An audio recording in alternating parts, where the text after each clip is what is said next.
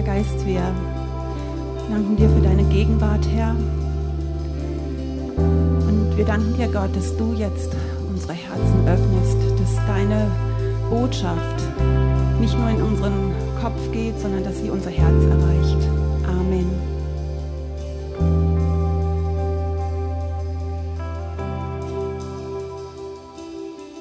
Wisst ihr, warum ich unseren Lobpreis so sehr liebe?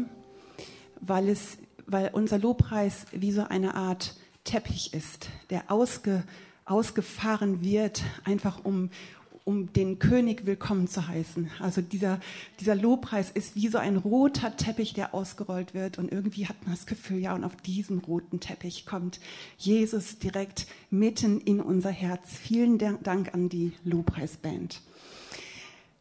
Ich habe diese Woche mehrfach gedacht, wie bescheuert kann ich sein, Muttertag zu predigen. Muttertag hm, ist ja für die ein oder anderen Mütter so ein ganz normaler Tag. Also man erwartet da vielleicht irgendwie, dass die Kindergartenkinder, die bringen dann meistens irgendwelche Geschenke oder wenn sie größer sind, dann hofft man, dass sie selber dran denken oder die Väter sie dran erinnern. Ja, irgendwie so ganz nett. Auf der einen Seite, für mich ist Muttertag seit 20 Jahren ein sehr emotionaler Tag und ich habe mir sicherheitshalber für heute mal schon ein Taschentuch mitgebracht. Ja, genau, weil Muttertag ist immer ganz in der Nähe vom 10. Mai und der 10. Mai ist der Geburtstag unseres verstorbenen Sohnes. Und seit 20 Jahren ähm, feiere ich diesen Muttertag ohne unseren Julian.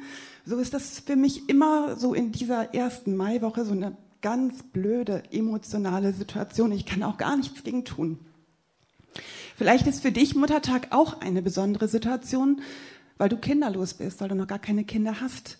Und du denkst, oh, hoffentlich geht dieser blöde Muttertag bald vorbei, die immer mit ihren Müttern. Vielleicht ist Muttertag für dich auch ein ganz besonderer Tag, weil du an diesem Tag Mutter geworden bist.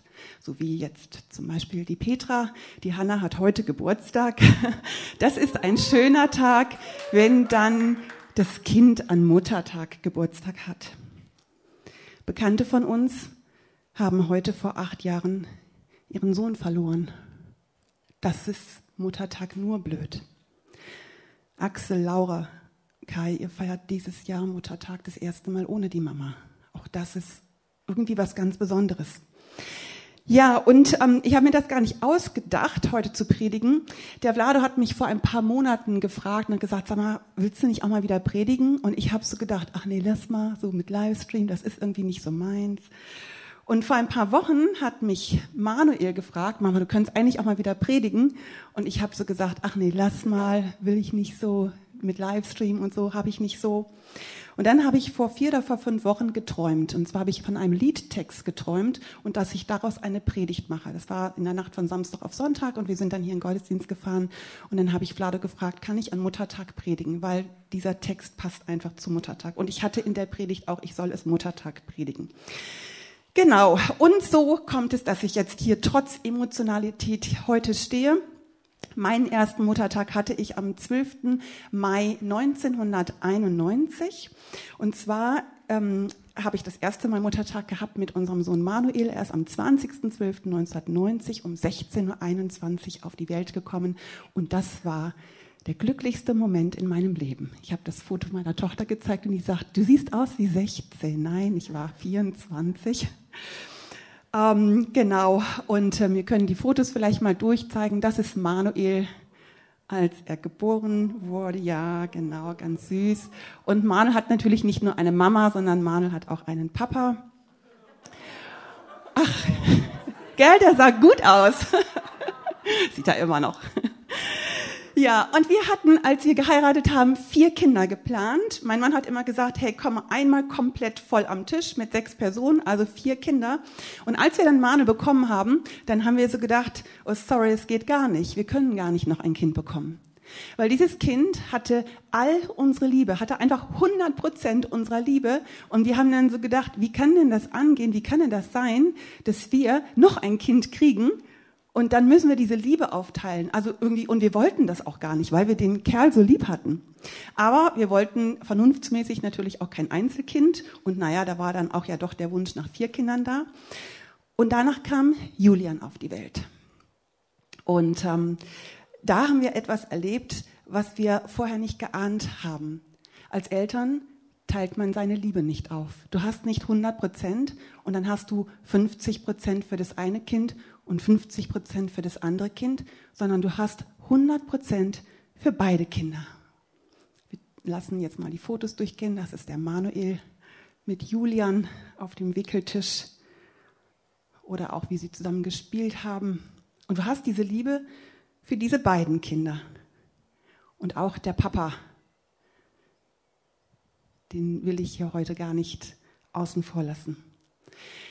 Ja, und wir bekamen dann ja noch mehr Kinder und deine Liebe verdreifacht sich und sie vervierfacht sich. Und mit jedem Kind, was wir bekommen haben, haben wir nochmal 100 Prozent von dieser Liebe bekommen. Also es ist irgendwie echt krass, man kann sich das vorher gar nicht vorstellen.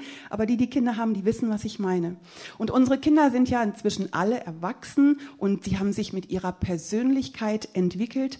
Aber unsere Liebe zu ihnen hat sich null, aber auch null verändert. Sie ist immer noch 100 Prozent da. Unser Haus ist jetzt ein bisschen leerer geworden und mittlerweile wohnt nur noch die Süßmaus bei uns. Ähm, und wir lieben es einfach, wenn sie mittags, wenn wir mittags zusammen Mittag essen und wenn sie erzählt. Wir lieben es, wenn sie Klavier spielt, wenn sie singt. Ich mag es total, wenn ich mit ihr spazieren gehe, Zeit mit ihr verbringe. Aber es ist auch in Ordnung, wenn wir das nicht machen. Ich liebe sie trotzdem. Manuel wohnt ja mit Janine äh, über uns in der Wohnung und auch das liebe ich, ne? wenn er runterkommt und dann plaudern wir mal eine Weile. Letzte Woche war ich zum Zimtschneckenessen mal oben eingeladen bei den beiden und ach, da geht dir das Mutterherz doch auf. Aber es ist auch absolut in Ordnung, wenn sie ihr eigenes Leben leben. Das gehört auch zu 100 Prozent Liebe mit dazu, auch Kinder loszulassen. Unser Steven kommt in relativ regelmäßig bis unregelmäßigen Abständen. Mit, mit Corona ist momentan ein bisschen schwierig. Äh, und sonntags mit seiner Freundin besuchen. Also auch das ist, freut mich jedes Mal. Und Jonathan wohnt ja mittlerweile in Mainz und hin und wieder kriege ich eine WhatsApp. Meistens mit, Mama, kannst du mir mal das Rezept da und davon schicken? Mama, wie ist meine Steuernummer? Also so in der Art.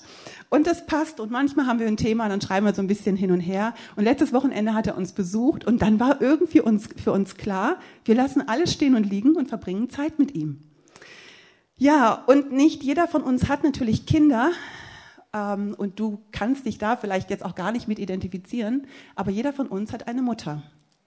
Meine Mutter wohnt 700 Kilometer weit weg. Ich habe gerade eben ein Foto bekommen von meiner Freundin. Ich habe ihr aufgetragen oder ich habe sie gebeten, ob sie bitte einen Blumenstrauß vorbeibringen kann. Und wenn meine Mutter mich nicht totschlagen würde, dann würde ich jetzt dieses Foto von ihr mit diesem Blumenstrauß an die Wand bringen, weil ich dieses Foto von meiner Mutter habe. Aber ich glaube, das würde meine Mutter nicht gut finden. Sie hasst es, fotografiert zu werden. Genau. Vor drei Jahren ist ihr Mann gestorben und seitdem telefoniere ich ungefähr alle zwei bis drei Tage mit ihr. Ich rufe sie immer an. Ich rufe sie immer an. Äh, manchmal sogar öfter, manchmal auch jeden Tag. Meistens telefonieren wir so knapp eine halbe Stunde und dann ist gut. Und ähm, ich werde ganz oft gefragt, echt jetzt so oft telefonierst du mit deiner Mutter? Ist das nicht ein bisschen viel? Und dann denke ich immer, na ja, meine Mutter wohnt so ganz alleine und sie hat sonst niemanden, dem sie so ihre Sachen erzählen kann. Und sie freut sich doch, wenn ich ab und zu mal anrufe und dann erzählt sie mir. Und das hat sie immer schon gerne gemacht. Sie hat mir schon immer gerne erzählt. Und ich kann mich noch erinnern, ähm, damals, als ich klein war, saß ich bei uns in der Küche immer auf der Waschmaschine und meine Mutter hat mir dann erzählt. Und ich kann mich an eine Situation richtig gut erinnern. Da lief das Radio, das war in den 70er Jahren, also junge Generation weiß überhaupt jetzt gar nicht, wovon ich spreche. Ähm, und da lief ein Lied von Johanna von Kotschian. Weiß nicht, kennt die irgendjemand? genau, das bisschen Haushalt, damit ist sie äh, bekannt geworden. Äh, aber sie hat auch ein anderes Lied rausgebracht und das war eigentlich mehr so gesprochen als gesungen. Und von genau diesem Lied habe ich geträumt und habe davon geträumt, daraus eine Muttertagspredigt zu machen. Und ich habe jetzt das ein kleines bisschen ergänzt mit ein paar eigenen Gedanken. Und es ist echt auch ziemlich kitschig, aber ich lese es euch trotzdem mal vor. Mein kleiner Sohn kam heute Abend zu mir in die Küche als ich das Essen machte, und er gab mir ein Stück Papier, auf das er mit Buntstift geschrieben hatte, und ich trocknete mir die Hände ab an meiner Schürze und las, was auf dem Zettel stand. Sohn. Den Rasen gesprengt, drei Mark. Die ganze Woche mein Bett gemacht, 2 Mark. Zum Kaufmann gegangen, 50 Pfennig. Beim Autowaschen geholfen, 2 Mark. Mit Brüderchen spazieren gegangen, als du beim Friseur warst, eine Mark. Das Unkraut im Garten ausgezupft, 2 Mark. Im Rechnen eine Eins geschrieben, 5 Mark. Macht zusammen 15 Mark und 50 Pfennig. Da stand er nun erwartungsvoll vor mir und tausend Erinnerungen kamen mir in den Sinn. Und so nahm ich einen Bleistift, drehte den Zettel um und schrieb darauf. Ich trug dich neun Monate unter dem Herzen, dafür will ich keinen Pfennig. Ich habe dich unter Schmerzen geboren, dafür will ich keinen Pfennig. Ich wachte nachts an deinem Bett, dafür will ich keinen Pfennig. Ich weinte um dich, wenn es dir schlecht ging, dafür will ich keinen Pfennig. Ich bin für dich da, wenn du mich brauchst. Auch dafür will ich keinen Pfennig. Insgesamt kostet dich all die Liebe von mir keinen Pfennig. Als er das gelesen hatte, da standen dicke Tränen in seinen Augen. Er sah mich an und sagte, Mami, ich hab dich so lieb. Dann nahm er den Bleistift und schrieb mit großen Buchstaben, alles bezahlt. Insgesamt kostet dich all die Liebe von mir keinen Pfennig. Ja, ein bisschen äh, kitschig, aber klar, es bewegt dann auch so ein Mutterherz. Und ich kann mich noch daran erinnern, als ich damals mit meiner Mutter zusammen das Lied gehört haben, dann haben wir beide geheult. Und dann habe ich auch gesagt, ja Mama, ich habe dich auch ganz doll lieb. Und beim Vorbereiten auf diese Predigt musste ich natürlich zuerst diesen Zettel vergleichen mit den Erwartungen, die wir an Gott haben. Und ähm, was würden wir darauf schreiben und was würde Gott darauf schreiben? Aber dazu komme ich noch, denn ich dachte auch daran, dass wir als Mutter und Vater ja trotz unserer Liebe zu unseren Kindern auch Fehler gemacht haben. Und vielleicht würde auf deinem Zettel, den du schreibst, oder deinem Vater etwas ganz anderes stehen. Da würde vielleicht drauf stehen, da warst du ungerecht. Da warst du zu streng. Da hast du dir keine Zeit genommen. Da hast du mich angeschrien. Da hast du mich geschlagen. Da warst du kein Vorbild. Vielleicht hast du auch Erinnerungen an deine Kindheit, die schmerzlich sind, weil deine Eltern vieles nicht richtig gemacht haben. Oder vielleicht bist du auch eine Mutter oder ein Vater und du wünschtest dir, du hättest die Dinge anders gemacht. Ich habe vor einer Weile ein Gespräch mit meiner Mutter gehabt und dann habe ich ihr gesagt, weißt du Mama, ich habe unsere Kinder schon echt ziemlich streng erzogen. Manchmal so im Nachhinein tut mir das echt leid und dann sagt sie, was? Du hast deine Kinder doch nicht streng erzogen. Also immer, wenn ich dich mit deinen Kindern gesehen habe, dann habe ich zu Wolfgang, das ist ihr Mann, gesagt, also wenn ich sehe, wie die Heike mit ihren Kindern umgeht, habe ich immer das Gefühl, sie will all das wieder gut machen, was wir an ihr versäumt haben. Und dann habe ich einfach ihr Herz gemerkt und habe gedacht, boah, die, lebt mit so viel Schulter in ihrem Herzen. Und dann habe ich sie im Arm genommen und habe gesagt, hey Mama, es ist alles gut. Ähm, es ist alles vergeben. Natürlich ist nicht alles richtig gelaufen. Das ist ja normal. Und keine Mutter macht ja alles nur richtig. Ich merke das selber auch, wenn meine Kinder ihre Kämpfe austragen, dann frage ich mich ganz oft auch als Mutter, wo ich versagt habe. Und Manuel hat mir mal gesagt, sagt er, Mama, hör mal auf damit. Wir sind doch eigenständige Persönlichkeiten und wir haben doch, ähm, wir haben doch auch das Recht, Fehler zu machen, ohne dass du dich immer dafür verantwortlich fühlst. Und ich glaube, das größte Geschenk, was wir unseren Müttern machen kann, was du deiner Mutter machen kannst, ist, ihr zu sagen, dass du sie liebst und dass du ihr nichts nachträgst. Das ist die Kraft der Vergebung. Und ähm, das ist natürlich nicht nur mit den Müttern so, sondern auch mit den Vätern. Ich habe vor zwei Jahren in meiner Power Hour einen Vers gelesen aus Matthäus 6, Vers 12 bis 15. Da heißt es, und vergib uns unsere Schuld, wie auch wir denen vergeben haben, die an uns schuldig geworden sind. Lass nicht zu, dass wir der Versuchung nachgeben, sondern erlöse uns von dem Bösen. Wenn ihr denen vergebt, die euch Böses angetan haben, wird euer himmlischer Vater euch auch vergeben. Wenn ihr euch aber weigert, anderen zu vergeben, wird euer Vater euch auch nicht vergeben. Und in dem Moment, hat Gott in mein Herz gesprochen, hat gesagt, schreib deinem Vater einen Brief. Die Beziehung zu meinem Vater ist nicht so ganz einfach gewesen und wir haben ganz lange auch gar keinen Kontakt gehabt. Und ich habe so gedacht, echt jetzt nochmal wieder Brief und nochmal wieder Vergebung, weil ich dieses Thema schon so oft durch hatte. Aber ich hatte echt den, diesen ganz klaren Gedanken von Gott, schreib deinem Vater einen Brief. Und ich habe ihm einen Brief geschrieben und ich habe ihm gesagt, was mich verletzt hat und habe ihm aber auch geschrieben, dass ich ihm vergebe und habe ihn auch um Vergebung gebeten für das, wo ich mich nicht korrekt verhalten habe. Und ich habe den Brief weggeschickt. Das war vor zwei Jahren. Ich habe dann vor ein paar Monate später eine WhatsApp von ihm zurückgekriegt und ähm, ein halbes Jahr nach dem Brief ist er ins Krankenhaus gekommen mit einem Schlaganfall. Und ich habe den inneren Eindruck gehabt, ich muss einfach nochmal hinfahren. Und ich bin dann nach Köln gehabt, mein Vater lebt in Köln. Und ich bin dann nochmal hingefahren. Und ähm, er war im Krankenhaus und hat mich nur ganz kurz erkannt, aber ist dann relativ bald auch wieder stillgelegt worden. Aber ich habe an seinem Bett dann gesessen und habe das nochmal ausgesprochen und habe ihn freigegeben, habe ihn gesagt, ich vergebe dir alles und ich bitte dich auch um Vergebung. Und bin mit einem ganz friedvollen Herzen nach Hause gefahren. Vor einem Jahr ist mein Vater gestorben. Ich habe ihn nicht nochmal gesehen danach. Eigentlich war ein Besuch geplant im April, aber das kam nicht zustande, weil Corona war. Und ähm, im Gespräch mit der Pfarrerin vor der Beerdigung habe ich so ein bisschen mich mit ihr ausgetauscht und dann hat sie gesagt, wissen Sie, was auch hilft, wenn man die Dinge, die nicht bereinigt sind oder was man vielleicht noch sagen möchte, auf einen Brief schreibt und dieses Brief in, in das Grab reinschmeißt, einfach als Symbol. Und ich fand diese Idee ganz toll und dachte, das mache ich vielleicht.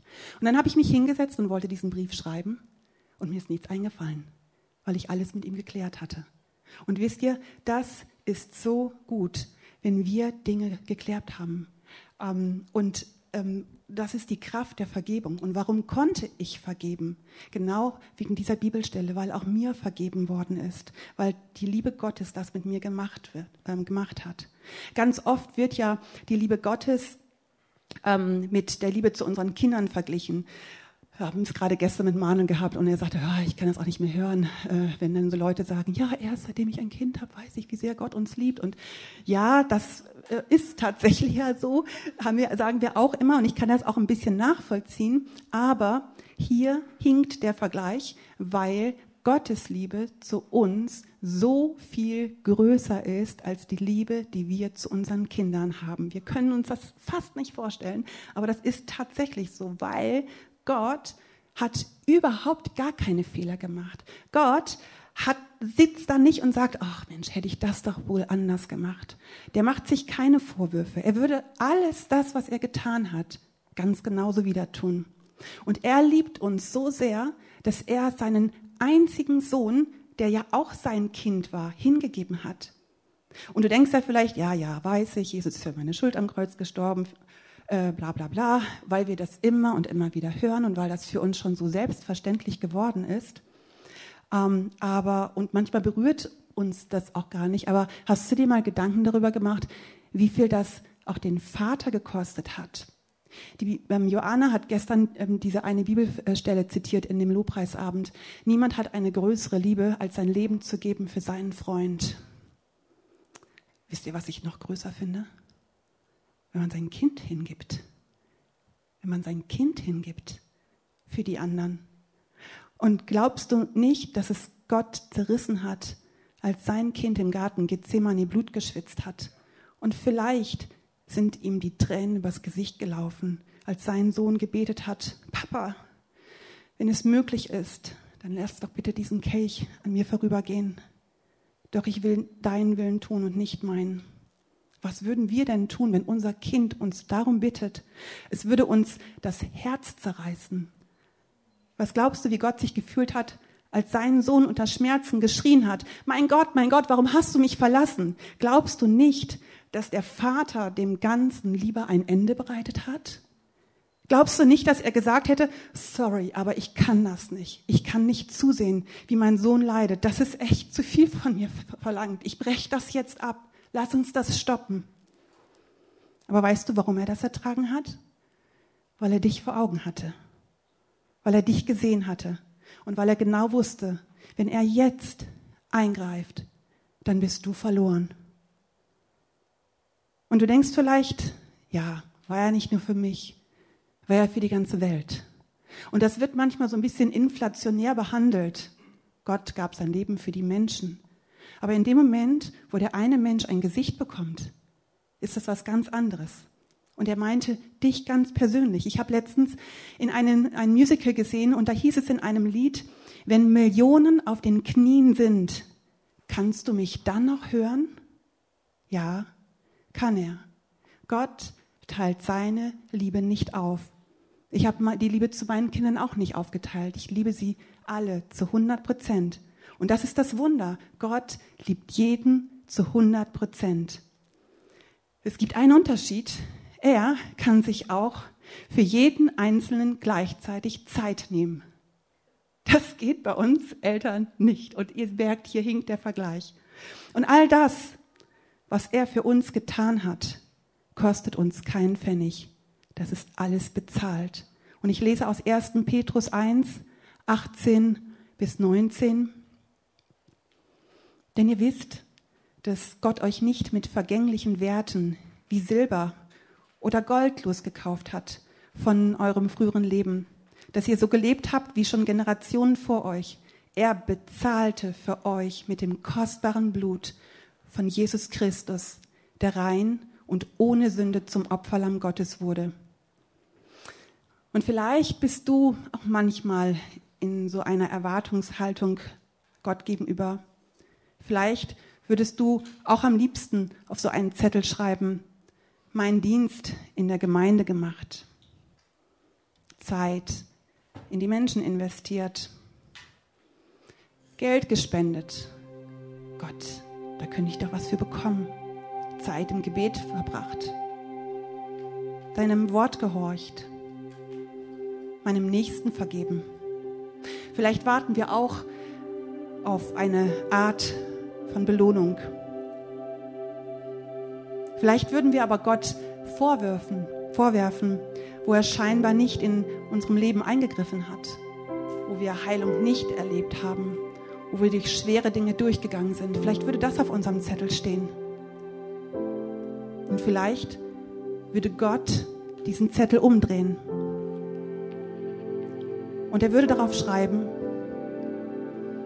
ich bin der Gott aller Schöpfung und habe die Welt geschaffen, die Meere, die Berge, die Pflanzen, die Tiere, die Sonne, den Mond und die Sterne.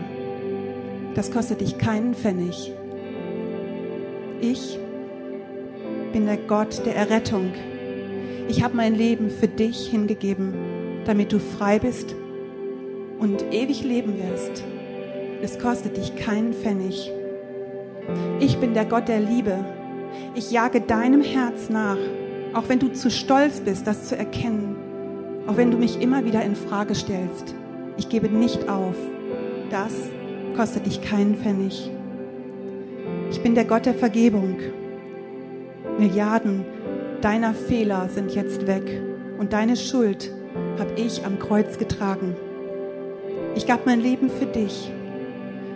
Und hätte ich die Wahl, ich würde es noch einmal tun, nur für dich. Das alles kostet dich keinen Pfennig. Das alles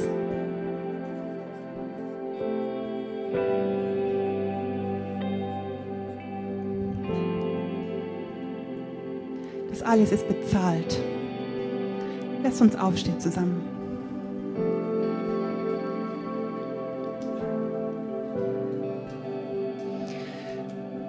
Das klingt vielleicht billig, das klingt vielleicht einfach. Billig war es nicht, weil es Jesus alles gekostet hat. Er hat den Preis für dich gezahlt an diesem Kreuz. Und er lädt dich ein, dieses Geschenk, das er dir gemacht hat, anzunehmen, indem du ihm dein Leben gibst. Er hat alles für dich bezahlt. Aber es kostet dich auch einen Preis. Es kostet dich den Preis, Ja zu sagen, Vergebung anzunehmen, selber zu vergeben, nach seinem Wort zu leben, an ihn zu glauben. Und wenn ihr öfters in unserem Gottesdienst gewesen seid, beziehungsweise vielleicht auch du am Livestream, dann weißt du, dass wir am Ende von der Predigt meistens ein Gebet miteinander sprechen, wo es einfach darum geht, das, was Jesus für uns am Kreuz bezahlt hat, anzuerkennen, daran zu glauben und ihm unser Leben zu geben. Und hin und wieder denke ich, ich will nicht, dass dieses Gebet so inflationär gesprochen wird, sondern dass es ernst gemeint ist. Und wenn du vielleicht heute hier im Gottesdienst bist oder auch am Livestream bist und du hast vielleicht auch sogar dieses Gebet schon öfters mal so runtergeleiert, aber hast es noch nie wirklich ernst gemeint, dann gebe ich dir diese Gelegenheit, es heute mit mir nochmal zu beten. Und ich habe eine Karte mitgebracht, da steht dieses Gebet drauf. Und es ist nicht ein ähm, ein Mantra, was wir jetzt so sprechen, sondern das ist eine ganz klare Entscheidung. Und wenn du möchtest, dass das für dich wahr ist, dann darfst du jetzt mit mir laut mitbeten. Und wenn du hier im Gottesdienst bist und du hast noch nie so eine Entscheidung getroffen und sagst, jawohl, ich möchte aber das festmachen mit Gott, ich möchte mein Leben mit Jesus gehen, dann darfst du nach vorne kommen und darfst dir von mir so eine Karte abholen. Und ähm, da steht ein Datum und eine Unterschrift. Das ist so ein bisschen wie bezahlt. Wenn du magst, dann darfst du deine Augen schließen und mit mir beten. Jesus, ich glaube an dich, den Sohn Gottes. Danke, dass du ans Kreuz gegangen bist und dort für meine Sünden bezahlt hast. Ich nehme deine Vergebung an und lade dich in mein Leben ein. Mach es neu. Hilf mir, die richtigen Schritte zu gehen.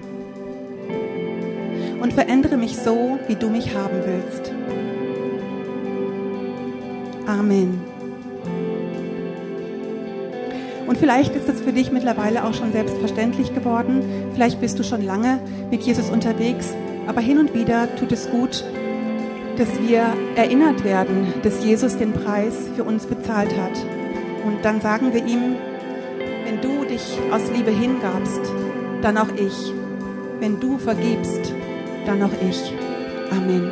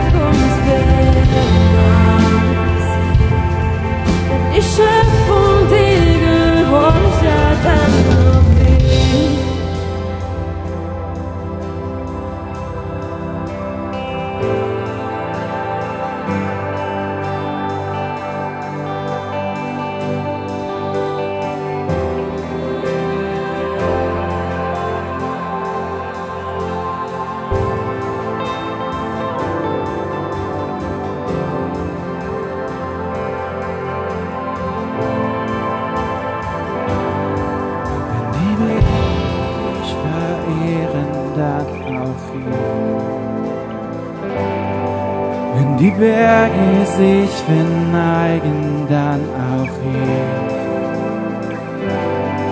Wenn die Meere dein Lob brüllen, dann auch hier. Wenn alles für dich lebt und dich erhebt, dann auch ich.